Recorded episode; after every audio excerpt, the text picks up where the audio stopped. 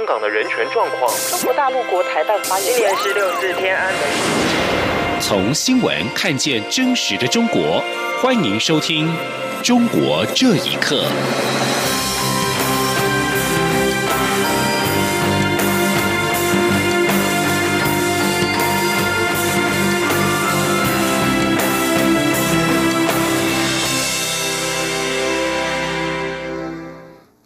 听众朋友们，晚安，欢迎收听《中国这一刻》，我是李自立。区域全面经济伙伴协定 （RCEP） 预计在明年签署。针对台湾参与 RCEP 的问题，外交部长吴钊燮今天在立法院受访时表示，中国已经是 RCEP 成员，RCEP 对台湾而言不是一个友善的机制，因此未来要参加的机会不是很高，但台湾会认真的参与。跨太平洋伙伴全面进步协定 （CPTPP），吴钊燮说：“啊，这个 mechanism 这个机制对我们台湾来讲，并不是一个啊友善的机制，因为中国已经在里面了啊，也因此在过去我们没有办法去参加。那我相信，在未来要参加的这个机会也并不是很高。但是对于其他的啊区域经济整合的这些机制啊，包括 CPTPP，我们台湾都会认真的来参与。”关于中国政府所公布的对台二十六条措施，吴钊燮表示，涉及到领事权的部分，外交部已经清楚的说明，台湾人如果申请中国护照，就是变成中国国民，这会触犯相关规范，有可能注销国籍。中国推出对台二十六条措施，扩大台商跟台湾民众在当地的优惠措施，立委关切相关的影响。经济部次长林权能今天表示。政府鼓励台商回流，台湾制造生产环境优越，并有保障技术研发的机制。台商回流做高质化的投资，不会受这二十六条的影响。民进党立院党团今天也举行记者会，强调对台二十六条就是为落实中国国家主席习近平今年初所提出的一国两制台湾方案，台湾人民绝对无法接受。记者郑林的报道。继去年的对台三十一项措施，中国四号再祭出二十六项措施，扩大台商、台企与台湾民众在当地优惠。民进党团六号举行记者会表示，这次的对台二十六条就是中国借选方案的重头戏。党团除了要强力主张蔡英文总统不接受的意志，也呼应行政院长苏贞昌提及，二十六条就是要打压、掐牢台湾。民进党团书记长李俊毅表示，去年对台三十一条实施后，大量外资从中国移出。台商有六千亿资金回到台湾，也有其他资金往越南、泰国奔逃，所以很清楚可以了解，中国在此时提出二十六条，就是想把台湾的技术和资金继续绑在中国。所以，他十三条其实都是想把台湾的技术、想把台湾的资金继续绑在中国而已。那至于对台湾人民的优惠，哈，其实如果大家看得非常清楚，包括二十五条说台湾的运动选手这个部分其实非常清楚。如果台湾的运动选手可以自由的在中国比赛，那你先要不要先还我们东亚青运？哦，东亚全运不就是在中国的杯葛之下，我们办不成吗？民进党立委赵天麟指出，二十六条是包藏祸心的方案。国台办已经堂而皇之告诉大家，这二十六条就是为了贯彻中国国家主席习近平“一国两制”台湾方案。现在香港已经得到教训，台湾怎能不警惕？民进党立委黄国书也说，中国提出会台二十六条，其实是祸台会中。尤其在美中贸易战之后，中国制造业全面萧条，因此希望用二十六条吸纳。台湾重要技术与人才，但若中国拥有人才技术，又可以提供比较廉价的工具母机，台湾的机械产业将会受全面波及，对台湾产业造成无法弥补的危机，因此务必小心应应。央广记者郑玲采访报道。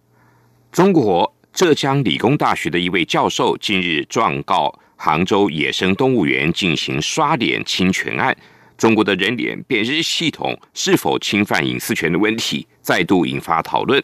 法界人士认为，中国社会在这个个人主体跟隐私概念的意识上很淡薄，并且认为此案会在隐私权的议题上带来一定的法律启示。请听以下报道。随着中国政府致力使用各种高新科技进行监控系统、个人资料收集所衍生的隐私权议题越发引人关注。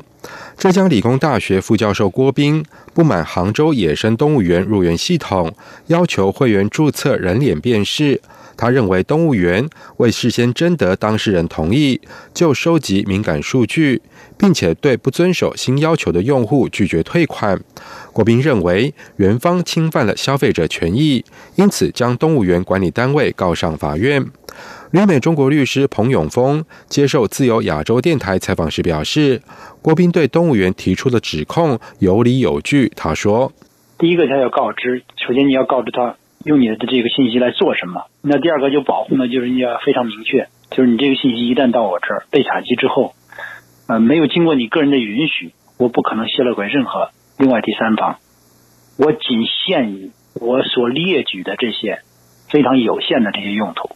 那第三点，给公众要有选择权，因为这种交易呢，它涉及到这种稀缺资源的使用。如果一旦你给公众、给客户没有选择权的话，等于是把它排除在权利范围之外了。郭斌这次对动物园管理单位发起的法律挑战，使得这个案件成为中国人脸辨识第一案。彭永峰也表示，中国社会在个人主体以及隐私的概念意识淡薄。他认为，这跟中国的法律制度有关，因为中国的法律是中国共产党政策的扩大化、社会化，只有表皮没有内在精神。彭永峰指出，相信郭斌案会为公众在隐私权议题上提供一定的法律启示。他说：“那这个教授的这种行为，我知道很多人从内心里面都是会认同的。公众个人权利意识的重视，从这个角度来讲，会有非常积极的正面的意义。再乐观一点的看呢，越来越多的人在个体权利维护这一方面，那个意识越来越强，越来越能觉醒的话，那中国社会真正的变成。”像西方一样的民主社会，这样的时间不就越来越缩短了嘛？陕西律师常伟平也警告，大数据所做的数据挖掘、行为分析，实际上是基于隐私数据的二次加工所得的资讯。这些资讯具有高度预测性，一旦被利用，将会给公众造成财产甚至生命的风险。以上新闻由央广整理报道。国际非政府组织自由之家五号发布了二零一九的年度网络自由报告，指出中国连续四年成为侵害网络自由最严重的国家。同时，政府使用社交媒体操纵选举或监视公民的状况也令人忧心。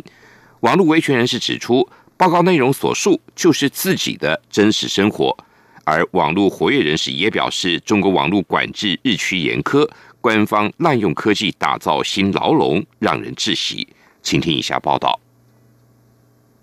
国际非政府组织自由之家的年度网络自由报告发现，在键盘上打出的内容不一定能够成功发送到网络上。这样的情况在中国只有更坏，没有最坏。尤其今年适逢六四天安门事件三十周年，以及香港反送中示威运动仍没有停息，当局更强化控制网络资讯的传播。中国连续第四年成为网络自由度最差的国家。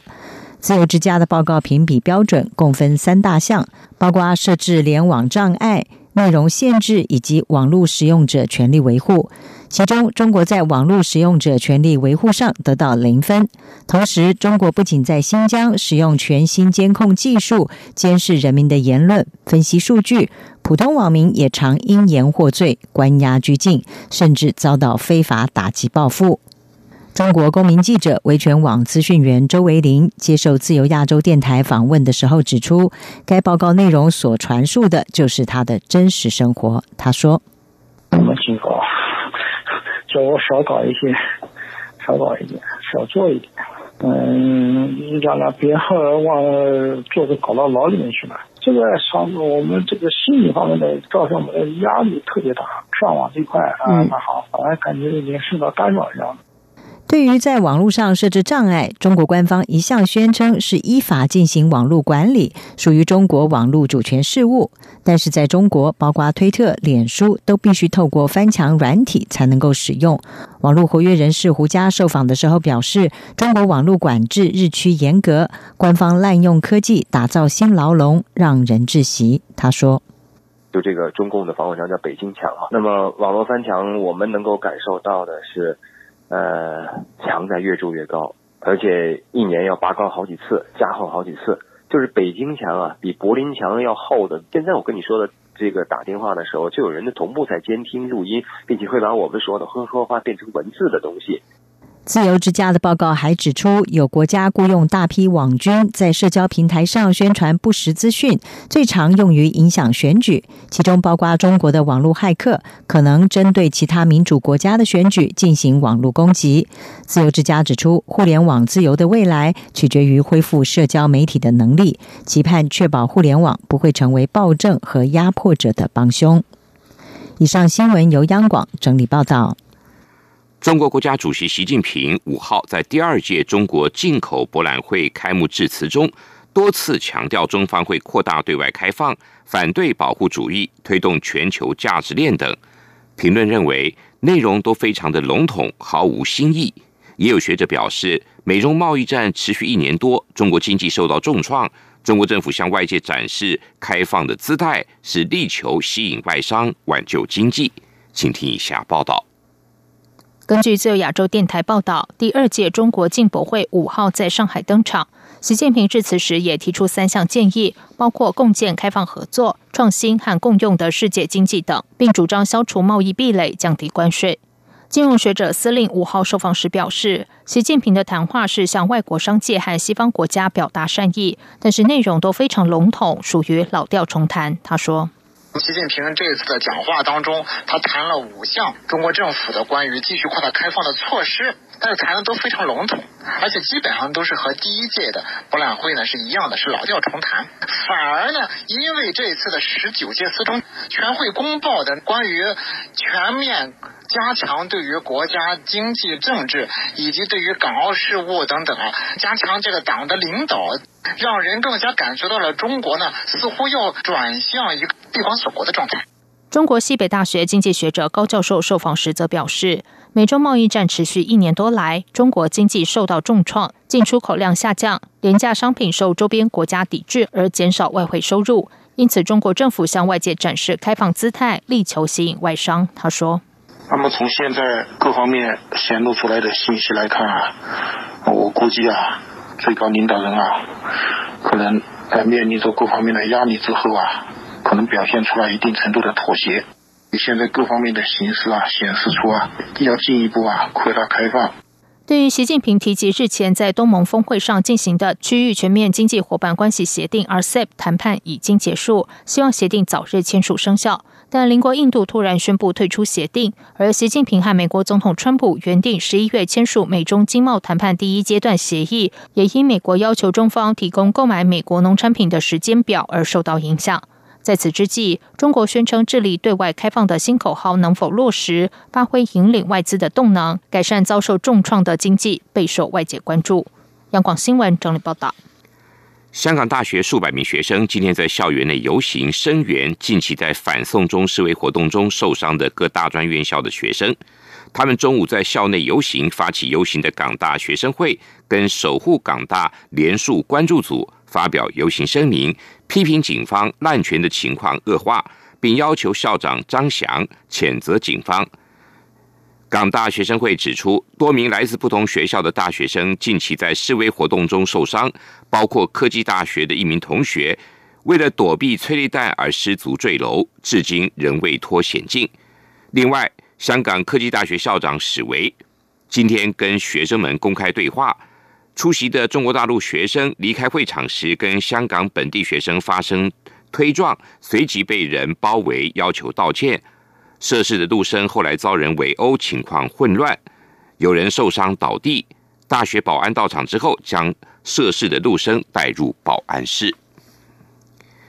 路透社五号报道，受到年轻族群欢迎的短影音 A P P 抖音，在致美国议员的信函中强调，他是独立于中国的，但是却未能在美国公民各自安全的听证会中说服担任主席的参议员获利。共和党议员霍利五号在参议院司法委员会小组委员会的听证会中表示，抖音声称没有在中国存取美国用户的资料，这是好事。但只要共产党官员对他们在中国的母公司提出要求，这些资料就会被转移到中国政府的手中。以上，中国这一刻。